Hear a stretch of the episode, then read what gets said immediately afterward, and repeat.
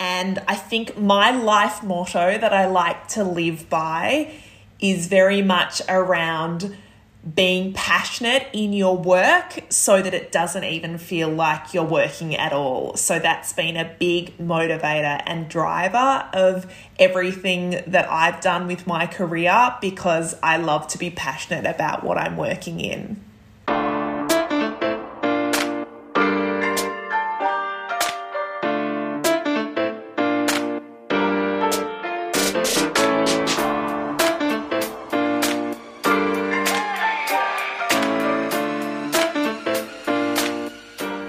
Day, my dear team. First of all, I hope you're well. And second of all, I hope you're ready for another English episode. As I told you in the last show that I recorded with Ari Hingst, I am still in Sydney for the Women's World Cup and I am definitely seizing the proximity here to the Aussie sports world.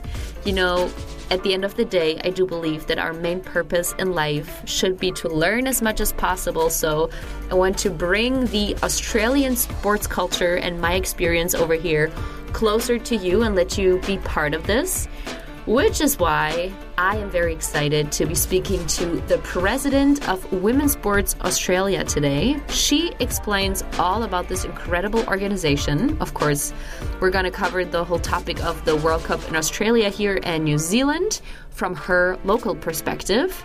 We elaborate on how this powerful rise in momentum of female sports and soccer in particular can be maintained and so much more. So, yeah, I'm just happy to have another international team member on board and now a heartfelt welcome to Gen Dohrmann. This episode is presented by Act 3 Act 3 is a cultural marketing company with expertise in the fields of strategy, creative, and experiences, and their mission is to shape the future of brands through people, community, and culture. I personally got to know them as a community of real and actually cool people who turn passion into impact. So I'm definitely very excited to make some ideas come to life together in the future. And for more information, check out the show notes.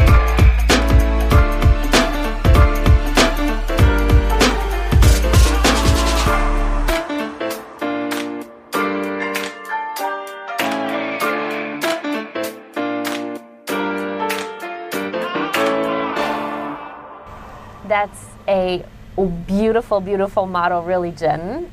But there's a big but for me because I feel like that's what everyone wants, and it sounds so so easy if you say it like that. I know so many people who do struggle with just this though, finding their passion, finding their well purpose. You didn't use the word purpose. I'm using this right now. Um, how how do you get to that point where you can just follow your passion or even find your passion? Yeah, I think it, it's a really hard thing for people to really identify exactly what their their passion and their purpose is. And I think I was extremely fortunate to find my passion and purpose sort of quite early in life and um, here in Australia, we often do a work experience stint while mm-hmm. we're at school, and um, we do that in year 10. So I was about 15 or 16 years old and I did my work experience with a sporting club. So it was an Australian Football League club, the club that I grew up supporting, mm-hmm. and I worked with them for a week in their communications department and I just fell in love with all of the work that I was doing. It was, um, yeah, everything from like looking up newspaper articles about the team to doing interviews and writing up stories, watching the training that they were doing and writing a summary of that. And it was such a great experience that it really shaped what I wanted to do with my life. So, I knew that I wanted to work in sport and that I wanted to work in sort of communications and marketing. So I sort of chose my school subjects to, to look at those kind of areas. And I actually I chose a communications degree that I wanted to do so that I could like potentially if it wasn't going to be sport, I could at least have a, a degree that was going to be transferable. So um, I yeah completed my communications degree and then started looking for a job in sport because I knew that that was something I was passionate about. And I didn't really mind which sport. Like the Australian football was like the one that I'd sampled during my ex- work experience. And it would have been great to work in that sport but I ended up applying for a whole lot of different jobs and ending ending up I've worked in lots of other different sports. So it's definitely been a really instrumental motto for me. And yeah, I was able to find that working in sport was going to be my passion and my purpose. And I think I, I often find like you don't get paid the top dollar in sport a lot of the time. It's quite competitive and it's a not for profit industry. So, um, a lot of the sport that I work in anyway. And um, I could probably earn a lot more working mm-hmm. in a national corporate corporation where it might be banking or superannuation or health insurance, but my passion is sport and I'd rather be happy and jump out of bed every day to go into a job that I like. So, yeah, that's sort of for me. I was able to find that and um, be given opportunities. And then once I was in and working in different organisations where I was passionate and had drive and energy, I've sort of been able to progress my career after that. That is so interesting, and I really love how you basically just described as your that you were following your instincts, your your feelings, right? You were feeling this passion, so you're like, I want to stay here and see what I can what I can make out of this. Very, very interesting. Exactly. So, yeah, I think it was definitely having great experiences along the way, and they haven't all been great. I've had a few experiences where I haven't loved the work that I'm doing, and I've sort of recognized that and said I've made a change so that I can continue to find something that I'm passionate about and that I enjoy. So, yeah, it's, it's been a very colourful career with lots of different roles, but um, it's, it's led me to where I am today, which is great and we are definitely going and we definitely have to dive deeper into this colorful career and all the different aspects and um, yeah side facts that uh, you are experiencing and uh, dealing with along the way but before we dive deeper, I always invite my guests to like properly introduce themselves uh, once and all over again. I kind of com- compare it usually to like one of the FIFA cards in the FIFA PlayStation game. You know, I mean, you don't have to say how good your defense is, but it's not very good. Okay, yeah. yes. You know, you never know, but you can, um, yeah, maybe just tell us the most important facts about Gen Dohrmann. Yeah, no problem. So, um, yeah, so I live in Melbourne, Australia. Um, I'm 35 years old. Um, I, yeah, sort of grew up in Melbourne, did all of my schooling here, did my university here. But um, I do love to travel. I've sort of volunteered a few times overseas and traveled quite extensively through Europe, where I've got lots of friends. And traveling is another big passion of mine. If I wasn't maybe working in sport, I'd be working in travel somehow if I could. Um, so, yeah, that's so I chose to work in sport, and currently I am the CEO of Table Tennis Victoria and I'm also I have a voluntary role on a board for Women's Sport Australia and we champion gender equity in sport for women and girls in Australia. So I've held that position of president for the last sort of almost 3 years and prior to that I've been on the board for another 3 years. So that's a little bit about me. I'm married. I've got yeah, my lovely husband and we yeah, sort of, yeah, live in Melbourne, very close to our families. And my biggest passion in life, if not sport, is dancing. I love dancing, I nice. always have. So that's my sport or recreation of choice. Perfect. That definitely sounds uh, like a lot of fun. And of course, I am so curious about the whole women uh, in sports or Women's Sports Australia board and their activities and your activities as, as president and board member, um, of course, as well. So let's just start digging a little bit deeper here. How did this whole um, organization come about? Because, you know, honestly, I don't think we have anything comparable over there in Germany. Yeah, Excellent. Well, yeah, Women's Sport Australia, I joined the board in 2017 and I was fortunate that I participated in a mentoring program that Women's Sport Australia were offering, um, which was all about sort of, I was recently a new manager at a job with gymnastics in Australia and um, my boss said, I think this would be good for your professional development, very much about sort of communicating confidently, networking, being on boards and committees, and just your sort of career planning. And it was, yeah, a really great session that was facilitated by the former president of Women's Sport Australia and I really enjoyed it. I was asking lots of questions and quite active in the session. And following the session, the president sort of came up to me and said, "Listen, you like seemed really interested and energized in the session. We've actually got a vacancy on our Women's Sport Australia board. Would you be interested in applying?" And I was like, oh my goodness, that's like of so course. flattering. Yeah. It was actually quite funny because in my mind, like I was maybe like 28 at the time or something. And I was like, oh, don't only old men join boards? Like, I was still stuck in that sort of mindset that I was like, don't say oh. it like that. I mean, it's it's true, right? Probably yeah. all over the world, all board members on a regular basis, at, at least, are exactly that archetype. Yeah, so exactly. So I was a bit like, oh, do 28 year old girls like me join boards, like, yeah, I'm happy to do it. But I didn't think I was the right stereotypical fit. But yeah, Carol, of course, laughed that off and said, No, no, no, you're perfect. You're exactly what we want. Sort of some young, fresh energy coming in. Love it. So I, yeah, accepted that position and I started to learn a bit more about the organisation. So um, Women's Sport Australia had previously been known under another name called Australian Women's Sport and Recreation mm-hmm. Association.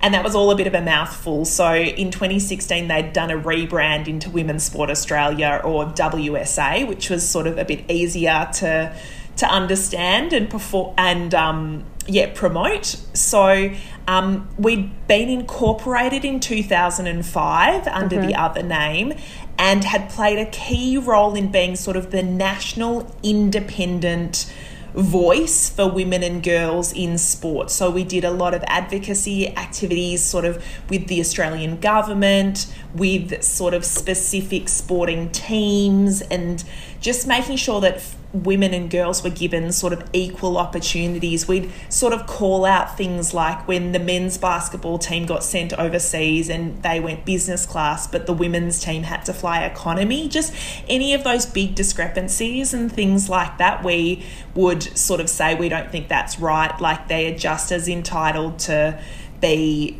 traveling in business class as well. So it was a very much an advocacy kind of role that we were playing and really just trying to promote the the excitement and the desire to see more women's sporting competitions happening. Mm-hmm. And in Australia there was a big shift sort of around between 2010 and 2020 like that was a really big decade for women's sport where a lot of sporting uh-huh. competitions sort of sprung up around like the women's um, cricket league, the women's base, like um, BBL, it's called. The um, A League women's competition was previously the W League, so they sort of started their competition there's sort of long been like lots of like women's netball teams and things like that, but suddenly a lot of the men's which sports just crowned themselves world champions. By the way, congratulations! Yeah, exactly. No, I love the diamonds, and actually, my first sport I worked in, my first role was with Netball Australia. That's so and, funny. I don't yeah. think there's netball in Germany. I don't think anyone, no. you know, the majorly German uh, audience here probably they won't know what we're talking no. about. It's insane. Yeah, no. So it's it's like almost like a bit of a quasi basketball sort of game that's predominantly played by women in Commonwealth nations. And Australia yeah. hold all the titles. We're very good, our Australian Diamonds. so, um, yeah, so netball had long been an, the option for girls to play. It was certainly what I played growing up. And um, yeah, suddenly we've seen the emergence of a lot more domestic sort of competition. So Australian football now has a women's league, like rugby union has a mm-hmm. women's league, rugby league has a women's league. So there's been excellent development and that's sort of shifted the role that we play at Women's Sport Australia a little bit to uh-huh. do more sort of promotion and amplification of the great work that's being done by these different sort of teams and tournaments and things like that. So um, I and there's also been a lot of other groups sort of popping up, which is awesome. A few sort of of the state governments have their own departments for women's sports, so we work closely with them and try and sort of share the great things that they're doing with other people across Australia so that everyone can benefit from great sort of facilities information mm-hmm. or board quotas so that we're seeing more females on boards and things. So yeah, like it's it's quite varied, and we are a voluntary organisation, so we're eleven directors who all have day jobs doing something else, and then we sort of come together every six weeks and with a few meetings and email checking and things in between to make sure that we're continually pushing the agenda on sort of equity for women and girls in sport in Australia. You just said a couple of minutes ago there was this big shift happening in Australian in the in the sports landscape basically between 2010 and 2020 where you know this uprising of all these different leagues and female sports have happened.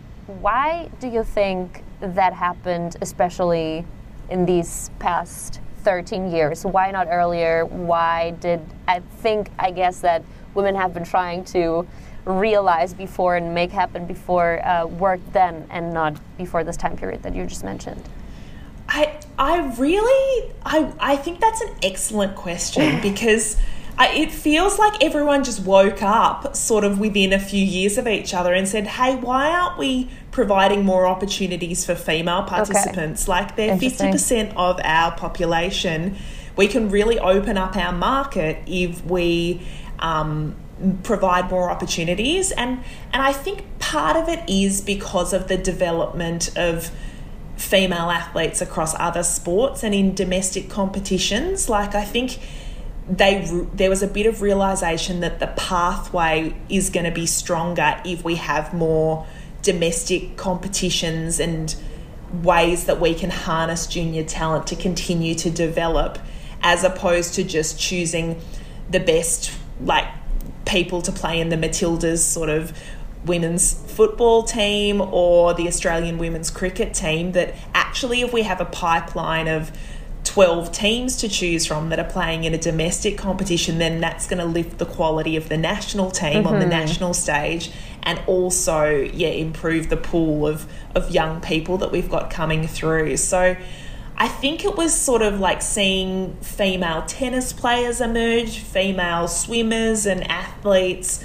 sort of doing well at the 2000 Olympics, then into 2004, 2008, 2012, that it was sort of like, hey, we can actually probably approach some of these athletes and use the same sort of um, conditioning staff to actually develop our own women's leagues. And we don't have to start with lots of teams, we can just start with some and start to really develop those um, pathway opportunities so that we can get more grassroots people playing sport yeah. and subsequently get more people into the pipeline.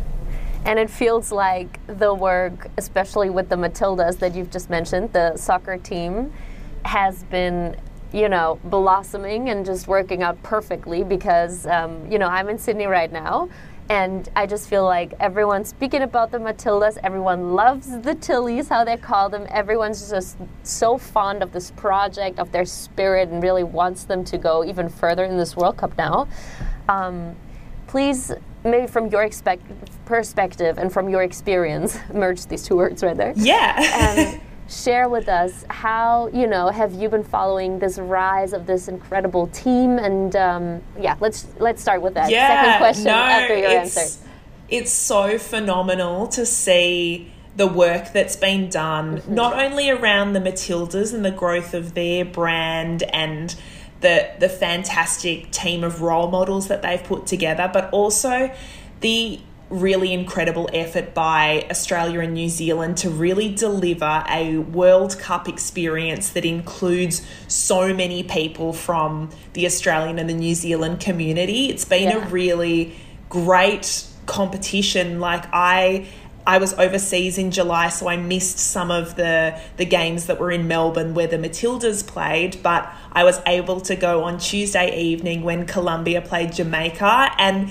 it was just the most phenomenal experience that there was like 28,000 people there. I would say maybe 25,000 of them were supporting Colombia and it was like a big sort of Colombian dance party. Everyone was singing, yes. chanting. I felt like I was in Encanto, like the kids movie. It was it was incredible. And when they got that goal, it was just amazing. And I think that um, further for the World Cup has really hit home for everyone. And the fact that the Matildas are doing so well, like the broadcast ratings are smashing all yes. these other records from the Australian Football Grand Final last year, the Rugby League Grand Final, which are the beacons of the sort of Australian sporting calendar to have a round of 16 match that the Matildas played on Monday night against Denmark smash those broadcast figures is insane. Like, we're only going to see more tomorrow when they play France. And then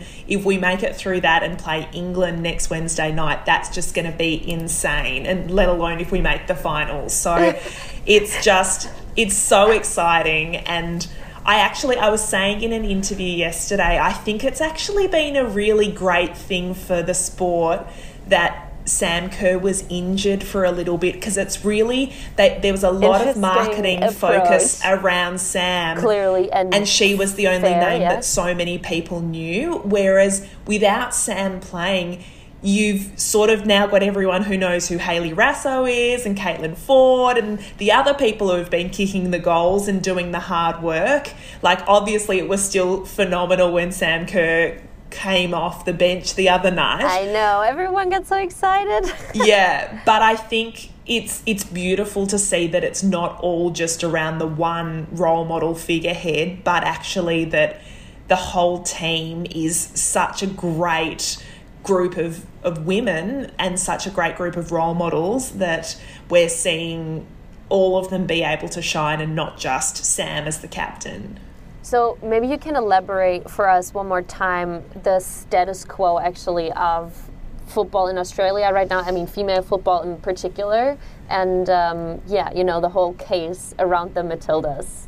Yeah, so like I think it's funny. So I live in Melbourne, and in Melbourne, sort of, I would say soccer or football, the world game or the round ball game would be like maybe the the third or fourth sort of most popular sport. So Australian football is number one. You sort of got rugby league and cricket and sort of yeah that they're probably up there before um, you'd have football, the round ball game, yeah. and this has been oh football incredible. the round ball. No, I'm just getting what you're saying. Yeah, with my no, exactly because a lot of the other ones say soccer. Yeah, football. No, the round exactly. Ball. exactly. Yeah. So um, yeah, with it's it's been a really incredible shift to really make the community interested in in football and it's definitely been a big brand exercise completed by the Matildas. I would say more people can probably name Matildas players than Socceroos players, our men's mm. sort of football team.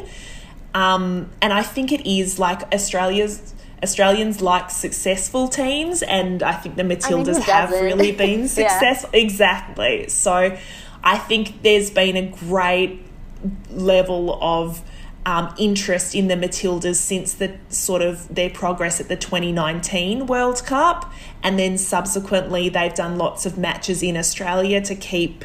Um, fans involved and really have lots of display and um, exhibition matches and there's been that that real marketing push around hosting the 2023 FIFA Women's World Cup and being able to be a part of it. So it's it's really been a great time to to be in Australia and to be able to support. Most definitely. And like adding up to what you just said and so beautifully put into words the the hype is real. It's very uh, present over here as well. And yesterday I spoke to the CEO of a um, you know globally acting uh, sports agency, and he said, but he he you know confirmed everything that you just said, and then he said, but the interesting and crucial thing will happen on August twenty first how will not only Australia but even the whole female football or soccer industry be able to maintain yeah. all this work, maintain this hype? I mean, clearly, a World Cup is you know the pinnacle, and then uh, it will go down a little bit, but still, like maintain this level of acceptance and interest and yeah, how are we going to do that? How are um, the Australians and especially women's sport Australia going to do that? Yeah, well, I think it's a really good question, and I actually think a lot of thought has been put into it. The legacy piece is, as everyone's been sort of calling it, has been extremely strong. And I was fortunate to attend a lunch last Friday put on by Football Victoria, mm-hmm. and they have a very, very strong gender equity sort of focus in football, which I think is led by Football Australia, and they certainly are, are carrying it out as part of sort of Melbourne and Victoria. And I think it's going to be really strong the interest in getting sort of young girls that might have been watching the Matildas, even young boys that might have been watching the Matildas, to really come down and sort of give give football a try. I, would assume that there would be a lot of sort of activations and things like that. Now that so many people feel an affinity and a connection to the Matildas, that there'll be mm-hmm. lots of sort of opportunities to sort of do clinics and sort of meet people. And I think what's really great is that the domestic competition. The the A League Women's will start up in the second half of this year, so in a few months, so that people who have really been interested in watching the Matildas play will now be able to see these players playing for Sydney or Melbourne or whichever sort of um, clubs that play in this competition so that they can start to get along to more sort of football matches and yeah show their support so I, I think that a lot of thought has been put into this and that, that we're going to see some really fantastic results. That would be incredible. And I personally feel like this is really, you know, very sustainably done or has been, as you said, um, you know, put out there in a very long term uh, kind of approach. I've been to uh, this conference the other day here at Luna Park in Sydney it was called The Winning Playbook. Have you heard about it? I have. I've seen some of the pictures and yes. I know a few people that went along. Was it amazing? It was incredible. And what I was going to say, based on my experience over there at this conference, was that this whole Australian, because obviously most people were Australians who were who were attending, um, that this is such a diverse and well educated and very woke mm, community already, I was a little bit, you know, and this is a very, uh, very particular experience of mine, very sub- subjective. Obviously, I, I shouldn't dare to actually judge the whole the whole picture, no, no, yeah, or general, generalize. But I, fe- I felt, at least in this moment, that um, compared to German, the German landscape in sports, Australia is so much further and is so much realer and uh, already better in so many ways uh, regarding equity and the work that it's done. Um, do you have any kind of comparison to to other countries abroad? Yeah, well, I think like because we're sort of that that national independent body, we often look at sort of what what's being done overseas by other organisations, sort of similar to us. So we have a look at sort of the movement of the Women's Sports Foundation in the US, which is sort of funded by Billie Jean King, and the work that they are doing around sort of females in sport and Title IX and some of those kind of things. Um, we also look to the UK, and there's sort of Women in Sport UK, and we're fortunate to have as one of our board members for Women's Sport Australia the former CEO of Women in Sport UK. So she brings a lot of learning around sort of how they've looked at things in in the UK, and sort of even a little bit closer to home. There's women in sports sort of New Zealand and mm-hmm. they've done some incredible things. They're obviously co hosting this World Cup, and they hosted a big international working group women in sports summit last year which was incredible. I was able to attend. So yeah like i think there's a lot of sharing of ideas and it, it's different because the funding model is different in in all these groups. A lot of them are sort of some of them are philanthropic some of them work with government. So there's government funding some are sort of relying on commercial donations. Mm-hmm. So there's differences, but I think in Australia, we definitely have been working in the gender equity space for a while and mm-hmm. we've now even probably shifted more into making sure that we've got cultural and linguistic diversity we're looking at all abilities we're looking at sort of gender equity across sort of lgbtiq plus kind of um, areas. So we're definitely yeah, just trying to make sure that it's not just a one stop shop. Yep, cool. We've now got women on board, so that's where our job's done. It's sort of like no, but let's look at the diversity of women as well. So yeah, it's it's exciting. It's it's been a, a great sort of decade for women's sport, and hopefully in the next ten years it'll progress even further. And one of the things that they did out there uh, during that conference, I really loved that everyone would receive like this uh, kind of cardboard thing and would have to write down their pledge you know, towards women's sports. And I loved it. And everyone's pledges in all the panels and, you know, chatting with people um, along the day, throughout the day, uh, were so inspiring. And I was wondering if I could play this one back to you and ask you if you could put your pledge in words for us. Oh, well, it's interesting. We actually have a gender equity in sport pledge for Women Sport Australia, mm-hmm. and it's something we launched sort of on our website, and it's just very much free to join up and just sort of showing people that we're committed to the cause of making sure that women and girls in sport are given equal opportunities as boys and men. Like, for me, it very much comes down to I want my future daughter to have the same opportunities as my future son. So oh, I love it. Oh, yeah, me emotional even. yeah, yes, but yes, this is what it's all about, right? Yeah, exactly. So I think that's what it boils down to for me, and like it's an area I have to be passionate in, obviously because it's sort of something I work in and I give my voluntary time to. Um, but I think it's just the right thing to to do and to to be a cause that I support. So yeah, it's incredible, and yeah, if, like people are very much welcome to have a look at our Women's Sport Australia website and take the pledge and sort of yeah join the movement and um, yeah sort of we'll sort of stay connected and let you know how you can sort of continue to support and work with us. Yeah, and thank you at this point for your great work. I mean, I'm so far away and I'm not actively um, involved in any sports anymore at this point, and so I'm not benefiting benefiting directly from what you're doing. But I mean, every single woman that's lifted, that's empowered, is you know a win for the whole community. So thank you so much. Great, exactly. great work.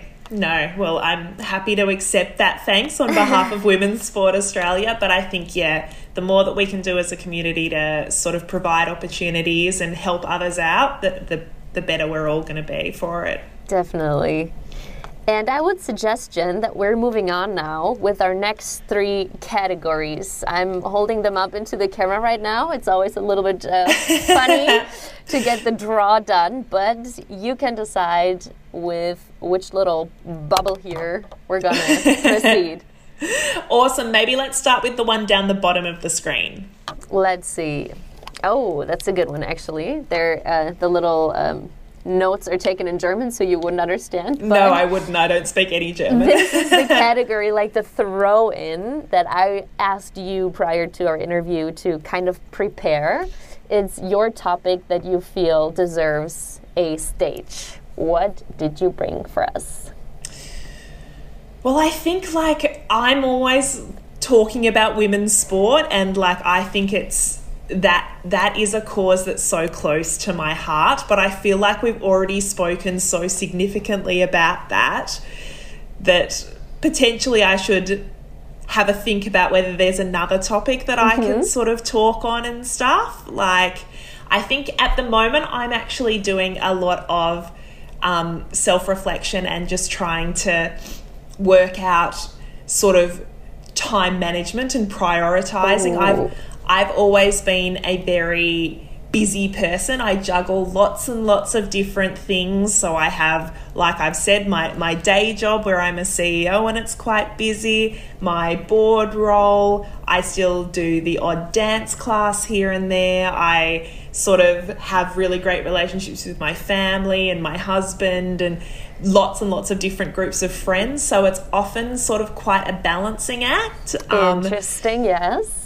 I can so relate. What, yes. So what I'm doing at the moment is sort of trying to practice being more.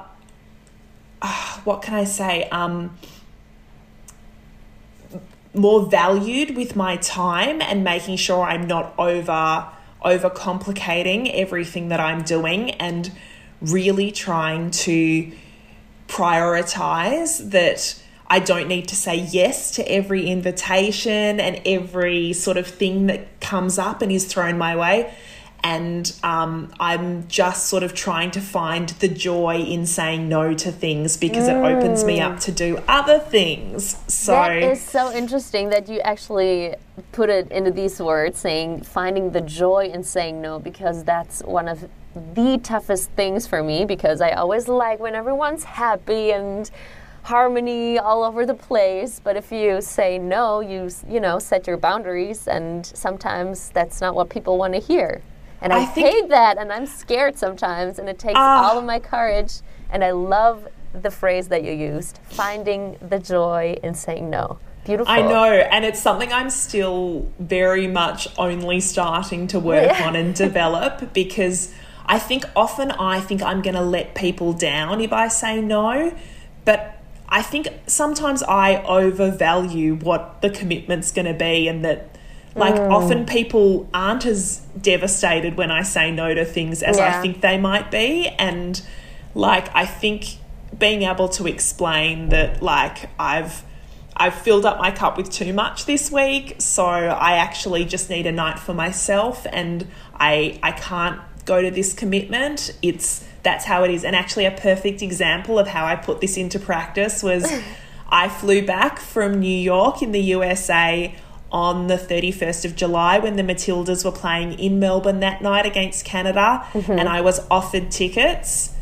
And I wanted to go with all my might, and I was like, well, I should go because I'm the president of Women's Sport Australia but I was also horribly jet lagged and just I knew that it's I was so not I was not going to be in my best state of mind if I went to this game. So I said thank you for the tickets, but I need to just watch this game from the couch at home because I just flew in from New York. So that I reckon 2 months ago I would have gave, given a very different answer and would have forced myself to go and just like it's an expectation and I think a lot of the time it's the expectation that I put on myself to to do a lot and to not let anyone down and actually people don't care as much as I think. So, yeah, I'm just continuing to practice that. So that's yeah, sort of a bit of a theme that's front and center for me at the moment. Interesting way of, of seeing it, right? People probably don't care as much as I think. Yeah,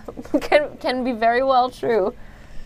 Exactly. Ah, I love that cool. And you know what the the funny thing about this is that usually if you, you know, overcome this hesitation of saying no because of all the reasons that we just mentioned, people tend to even respect you more sometimes or tend to be super understanding or supportive or whatever, right? You just exactly. have to actually yeah, start step. practicing it. And yeah. and like I found even a good initial step has been to like not say no, but not say yes. Just say, I'll have a look and I'll get back to you, which mm. sort of takes the heat out of trying to make a snap decision, but gives you the power to just really consider things and then say, listen, I've actually got a lot on my plate and it'd suit me better if we did something next month or whatever it might be. And yeah, then you're sort of yeah, not put on the spot as much and able to control what you're saying yes to and committing to.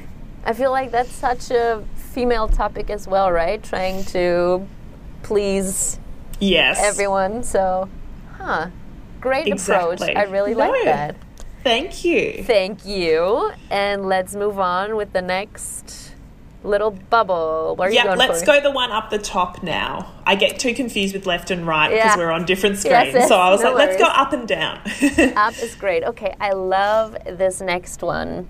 It's called head coach. okay. And in this category, I am always asking my guests who or what, it doesn't have to be a person, you can be very creative here, is or was a um, factor of, you know, pulling you out of difficult situations or helping you or coaching you out or bringing you back to the surface after falling or you know what I'm getting at though. yeah, no, I know exactly. So, like, sort of strong mentors and things like that that have put me on my path.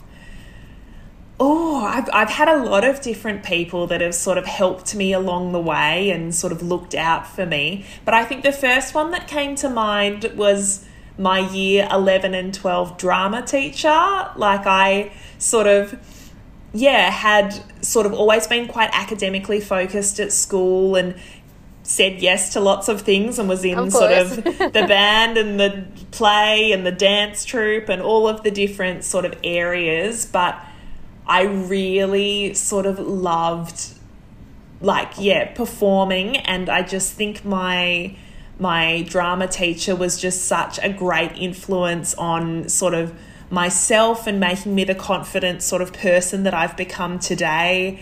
He was definitely a confidant about sort of what i was wanting to do once i left school. Um, he was someone like I did a six month gap year and I um, worked teaching English in Russia in St. Petersburg in 2007.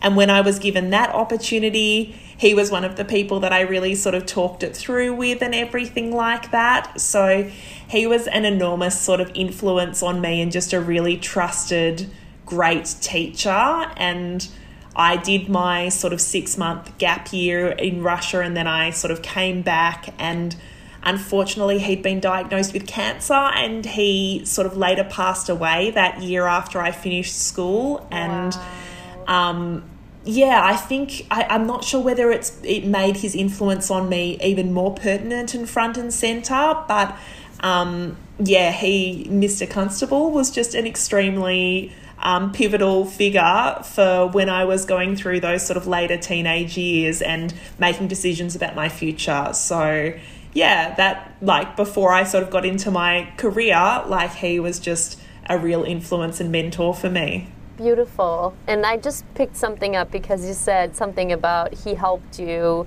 stepping into your confidence. My words again, not No, 100% no, he did. reciting, Yeah. but yeah, that's uh, and you know, confident again is very important as soon as you want to say no, for example, um, and for so many other things in life. So please do us the favor and um, explain what confidence actually means for you and how you know your teacher made you develop this this very important character trait for you. Yeah, th- I think it's very much around sort of your self belief and confidence within yourself. So I think that very much stems from being content with who you are and not sort of having having doubts about your ability. So I think Mr. C was really good at sort of positive praise, being able to give feedback on sort of acting performances and just general improvisations and things that we would do in our theatre studies classes that were really meaningful bits of feedback that you could then adapt. He, he would never sort of tear you down to shreds and say that was terrible. He'd always have really constructive sort of feedback. And I think that really helped me too. to grow. Yeah, exactly. Like I was given great opportunities. I played Elizabeth Bennet in the school play of Pride and Prejudice. so, yeah, I think being able to be given some of those opportunities to lead and be on stage and deliver lots of lines. I, I, I love public speaking. I love sort of doing podcasts and having conversations like this. So I think that really helped me with sort of being able to articulate and and speak properly when I'm in public and yeah it's been sort of definitely a big factor in my confidence to be able to take that into any sort of public speaking and public forums that I attend now. That is so lovely, and I'm sure that he knows about the influence that he had on you, the the positive influence. That's beautiful, really. Yeah. Bless these type of teachers. I have someone like that for sure, right? And I mean, Exactly. I feel like that's special. I don't know how the system, the, the academic and scholaric system is uh, here in Australia, but in Germany, it's um, this very special type of employment that there's no type of um, you know competition between teachers. Once you're a Yeah. teacher, you're in there, and you can't be um, expelled really or fired. And um, you know it has definitely positives about it, but there are so many negatives as well because you don't really have to push or you don't have to you don't have to prove yourself as a teacher. And Yeah. so these type of teachers who actually are in this job with all their heart and actually care about the young people that they're influencing, just as yourself, it's just yeah, Yeah. gold. It's worth It's so amazing, yeah, when there's people who go above and beyond in their job to just not only provide the education experience but provide a life experience. It's incredible. Nice one. All right, and while we were still speaking about this incredible influence your teacher had, I opened up the last little bubble Yep. and pulled out the last category. It's the shootout, which means I am going to shoot a couple of questions right at you. Yep, no You problem. You don't have to answer super super brief or super quick. It's just you know another way, another tool to get to know you. Are you ready though, Excellent. Gen? Hit me. Hit me with your best shot. All right, first one: outside or inside sports? Oh, I feel like I should say inside sports because of table tennis and my day job that I work in. Um, and also because my background is sort of dancing and recreation, which is more so an in- indoor sport. So, yeah, I think I'd have to say indoor sports. True, I said inside, but you totally get what I mean. Yeah. Yep, exactly. Interesting. Interesting. Yeah, I don't know many people who would probably go with indoors. Nice. Just mixing it up, being Just different. mixing it up, of course. The next one probably is uh, no less simple. What's your favorite discipline of them all? I mean, you're engaged in basically everything, right? Oh, I know, and it depends whether it's sort of playing or watching or like I think I was so ingrained into Australian football as a young child Nice. and being a supporter of the men's sort of AFL teams that um, that is probably my my discipline or my sport of choice because I've just been raised in such an AFL mad sort of part of Australia in Melbourne and in my family. That's sort of the number one sort of sport that we would talk about. It's interesting now that there's so many opportunities for females to play Australian football. People ask me often like would would you have played if there were more opportunities for you when you were younger and actually, I don't know whether I would. I, I'm I'm not a really hard at it contact sport kind of person, so I, I would like to think I would have sort of played a little bit, but I think when push comes to shove, I don't know whether how much I would have wanted to sort of get my hands dirty and Yeah. roll around in the mud and things like that. So yeah, but I think it's incredible that girls have the option now to choose. So and that's what it's all about, right? Having Exactly. the option, and those girls who want to, they can go. Love it. exactly, exactly. So, Aussie football, not the round ball, but Yes. the actual football. The oval ball, The yeah, oval that's ball. us. Next one is kind of a joke more of.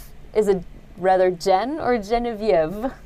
It is Gen. So I'm Genevieve, but I only get called Genevieve or Genevieve um, if I'm in trouble.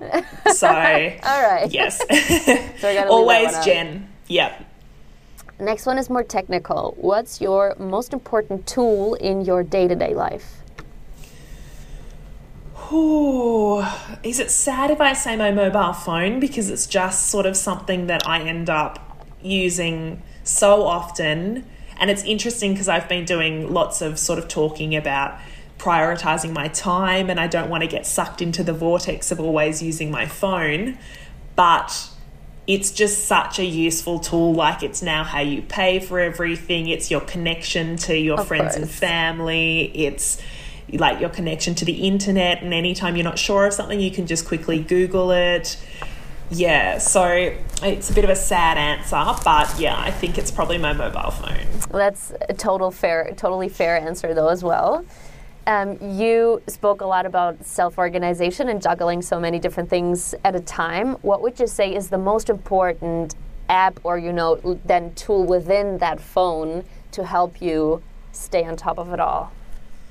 Oh, I think I'm a real calendar girl. Like, I just love having my appointments sort of scheduled and things so that I can sort of start my day and just check my calendar. I've sort of got different color coding. I'm very organized, sort of for green for my like work things, sort of um, red for my board things, blue for social things, like purple for exercise and like dancing and like commitments and things. So, yeah, I like to sort of just be able to have a bit of a snapshot of sort of what my day looks like or what my week looks like coming up and yeah, like I I also have a big physical diary at home where I sort of write out the monthly calendar and I need to have lots of lines because I like to do lots of things on different days. so yeah, as well as having like the online calendar on my phone where I put my appointments, I often then translate them into the physical diary so that I can have that as a visual representation as well. So nothing gets lost at all. Yeah, exactly. I like to know. And yeah, it's funny because my mum and dad operated like that. And mum would always be saying to dad, Did you put it on the big calendar? So, like, I, I find myself saying the same thing to my husband. So it's very funny. So you are your parents now. Exactly, exactly. That's what happens. It, I think it does to all of us. Next one. The most memorable sports event you've ever been to? And I can imagine you've been to quite a lot. Yeah, I definitely have. And I think for me, it comes back to Australian football. So, my team, the Hawks, Hawthorn Hawks, they sort of defied the odds and made it into the 2008 grand final. And I would have been about 20 years old. And miraculously, I was a Hawks member and I went into like the lottery for tickets. And my mum, myself, and my brother Archie all got tickets. So they were standing tickets, they weren't even with a seat or anything like that. Um, the Hawks were definitely not the favourites for the game. The the Geelong Cats, who we played, were the favourites, and but we were like, oh my god, this will be amazing just to go to a grand final. And um, then against all the odds, the Hawks ended up winning the grand Oh final. god, it was a like big a movie. upset. Like an American yeah. movie. Exactly. And like there was one player, Shane Crawford, and he'd played for so many years and it would, was just such a fairy tale for him to be able to win the grand final as sort of the captain for the club and it was he then retired after that and it was just for me it was still one of the best days of my life because we went in just not thinking we were going to win and it was going to be a nice experience and then we did win and it was just incredible. So I, i'm lucky that i've subsequently seen a few more grand finals that the hawks have won but that one is the absolute one that sticks out because it was the first one and it was unexpected and yeah just such a beautiful day to share with my mum and my brother as well. I love, I love that. Really, really nice. And really, it sounds like, I don't know, like a like a Netflix series right now. yeah. Right? I can sell the movie rights to anyone who wants yes, it. yes, you definitely can. Uh, we have a couple more. The one thing the world has to know about Aussie sports. Ooh. We do it pretty well down under, is what I've got to say. Like, I think one thing that I'm pretty proud of is that there's sort of a, a sports index that is put together every sort of few years around affinity and fan connection to Australian sports teams. And four of the top five sporting teams that the community feel a really strong connection to are female sporting teams, and I think that's such a special statistic. Yay. So. I believe it's the Matildas, the Australian women's cricket team, the Diamonds netball team, and I think it's the the rugby sevens team Ah, who okay. have sort of seen great success as well. So yeah, I think that that's a really incredible stat to show that like there's just so much positive fan sentiment around Australian women's sporting teams and that's been pivotal in the growth of women's sport. Love it. And then the last one is like kind of a double question. What is your favorite part of your job and the most challenging one? Oh, so like my job, if I'm looking at my CEO of Table Tennis Victoria job, um, I've been in this role for 18 months and like we are a tiny organization so it's myself and two staff members that run all different i think like state tournaments and there's sort of 4000 members plus a whole lot of additional participants 64 different clubs across the um, state. And like I, I love my job because every day's different. There's always sort of something different that I'm focusing on. So some days it's marketing, some days it's an event. Recently this year, my me and my two staff plus some other people, we had to build 60 table tennis tables. So I'm now an expert at putting together table tennis tables. Nice. Um, so yeah, like it's you end up doing Hand every sort of job. It's not just long lunches and sponsorship meetings for a small sport like table tennis. You're you're getting your hands dirty. So I, I love that aspect of my job that there's always sort of something different to be done. But I would say the biggest challenge is resourcing that we are such a small sport and there's limited sort of funding for, for sports like table tennis, which doesn't have the big broader appeal and commercial sort of broadcast rights or sponsorship dollars. So um, you have to be sort of really creative, and, and that's sometimes quite challenging. But yeah, I, I love it day to day, and like I, I wouldn't change it unless maybe I could get a $200,000 sponsorship deal. That'd be great. Hoping that will happen for sure, crossing my fingers for you. exactly. If any of your listeners want to sponsor Table Yeah. Tennis Victoria, please get in touch. I'm sure it will happen. no, Nah, but seriously, excellent. Gen, thank you so much. This was incredible. For thank you for your energy again, for the work overall that you're doing for all the women, all us girls out there. Um, yeah, for all the educational uh, purposes that uh, we definitely can grab or get out of this. This was really fun. Thank you. Yeah, no problem. Um, it's been so lovely to speak to you. And yeah, if anyone wants to find out anything more about Women's Sport Australia, you can look us up womensportaustralia.com.au or Table Tennis Victoria, tabletennisvic.org.au.